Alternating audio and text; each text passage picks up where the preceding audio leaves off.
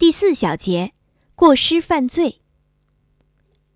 社会交往能力的欠缺还会引起过失犯罪，比如一个男人因随便扔了一根还在燃烧的火柴，引发了一场森林大火；或者最近刚刚发生的那件事，一个工人将一段电缆暴露在外就回家了，结果一辆经过的摩托车撞了上去，驾驶人当场死亡。这两起案例中的肇事者并非真正想杀人害命。从道德意义上来评价，他们并没有什么责任；但是从安全角度来考虑，他们没有考虑为他人的安全而采取防范措施，这也是缺乏合作精神的表现。这样的例子我们还常常看到：一个衣着破烂的孩子踩了他人的脚，摔碎了杯子，弄坏了公物等等。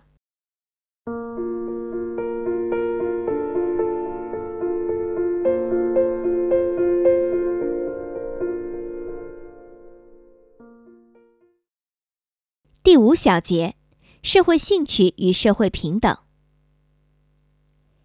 家庭和学校是培养孩子合作精神的主要场所。我们此前已经讨论过了影响孩子成长的因素。虽然社会责任感可能并非遗传所致，但是一个人是否具有社会责任感的潜能，与遗传有着密不可分的关系。影响社会责任感潜能的因素有。父母培养孩子的方法，对孩子的关爱程度，孩子对周围环境的判断等。如果他们将周围的人都视作敌人，自己被一群敌人包围着，那他自然交不到朋友，也不会有人愿意和他们交朋友。如果他觉得自己可以控制周围所有的人，那他时刻想着的也是如何去控制别人，而不是帮助别人。如果他只关注自己的身体是不是舒服，感觉是不是舒服，那他也不会和别人真诚的交往。总结前面我所说的观点，孩子要把自己当做家庭中的一员，并对其他人怀有爱心，而父母应该和睦相处，并尽量将这种融合气氛延伸到家庭之外，以让孩子感觉到周围人跟家庭人都是一样值得信赖的。此外，学校如同家庭一样，应该让孩子将自己看作其中的一员，同学之间能友好相处、合作学习。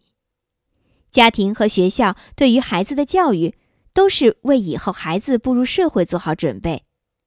所以，家庭和学校的责任就是把孩子培养成社会中的一员，让他成为人类中平等的一员。只有这样，他才会有勇气和信心面对未来的挫折。才可以做有益于社会的事。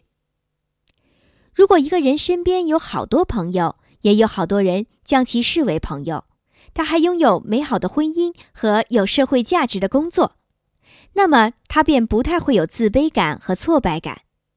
他会觉得自己生活在一个美好的世界，周围都是自己喜欢的人，遇到困难时也能够得到自己想要的帮助。他会觉得。世界是我们大家的，遇到困难，我们能够齐心合力，没有谁会观望退缩。他会明白，现在自己身处的世界只是历史长河中的一个小小的阶段，自己属于人类过去、现在和未来整个整体的一部分。他会想到，当下是自己实现超越、奉献社会的时候。世界上的确存在挫折、罪恶、不公和困难。但这就是我们的世界，这是不争的事实。我们需要生活在这里，工作在这里。我们要做的是让它变得更好。我想，如果人人可以用这样正确的态度面对自己应该承担的责任，则将是最有意义的。到此为止，本书的第十一章“个体与社会”就分享完毕了。在下一小节中，继续为大家分享本书的第十二章。爱与婚姻，我是既然，我们是读书郎，谢谢收听，再见。